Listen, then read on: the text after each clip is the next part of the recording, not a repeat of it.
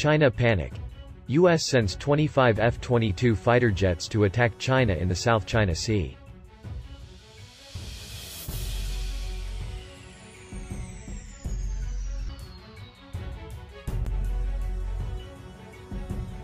美国空军正在向关岛部署一支庞大的战斗机部队，其中包括数量可能前所未有的 F-22，以备战与中国的战争。爱达荷州山加空军基地第三百八十九战斗机中队的十架 F-15E 已经在关岛安德森空军基地的地面上。来自两个中队的二十五架 F-2 二战机，位于阿拉斯加埃尔门多夫理查森联合基地的第五百二十五战斗机中队，和位于珍珠港西卡姆联合基地的夏威夷空军国民警卫队的第一百九十九战斗机中队，应该。很快就会抵达关岛。日本横田空军基地第三百七十四空运联队的两架 C-130J 运输机将伴随战机一起飞行。C-130 和其他支援飞机对接下来发生的事情至关重要。在太平洋钢铁二十一演习的标题下，战斗机将分布在四个机场。三个位于关岛的安德森国际机场和西北机场，另一个是天宁岛国际机场，它是位于关岛以北一百二十英里处。根据美国空军发布的消息，该计划是让战斗机练习部署到简陋的机场，并能够从简陋的机场起降。近年来，飞行部门越来越担心，在地区战争初期，中国人民解放军的火箭军可能会向包括安德森在内的美国大型基地发射数十枚弹道导弹。在新的敏捷作战部署概念下，空军将其飞机分散在西太平洋的数十个小型简易机场。所有这些都希望使中国的轰炸复杂化。其中一些简易机场，例如关岛的西北机场，是二战遗留下来的。空军表示，ACE 是使用敏捷作战，在竞争环境中产生弹性空中力量，旨在组织、训练和装备飞行员。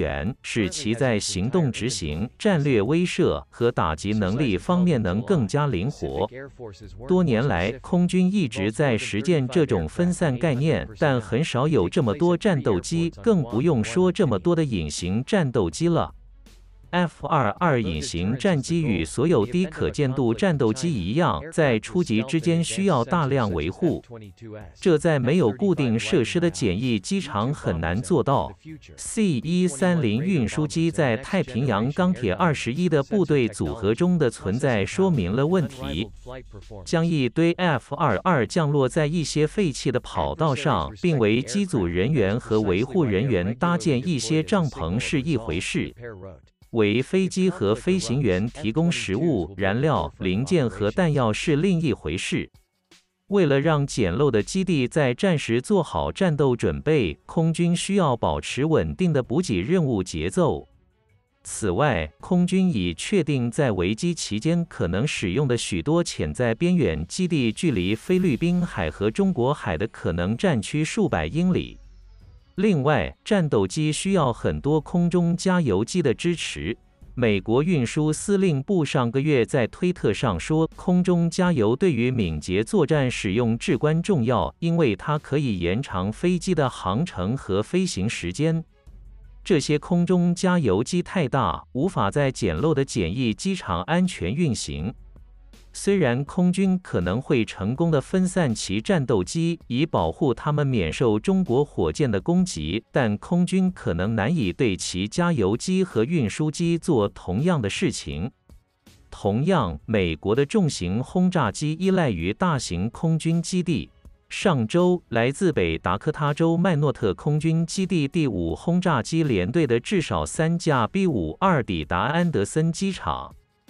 KC-135 加油机通常伴随这些关岛轰炸机轮换。分布式空中作战的后勤需求是一项重大挑战。所有散布在关岛周围的 F-15 和 F-22 应该令人印象深刻。但更令人印象深刻的是，美国这种分散战斗机的方式，中国将不可能只用几枚火箭弹就想将机场打趴。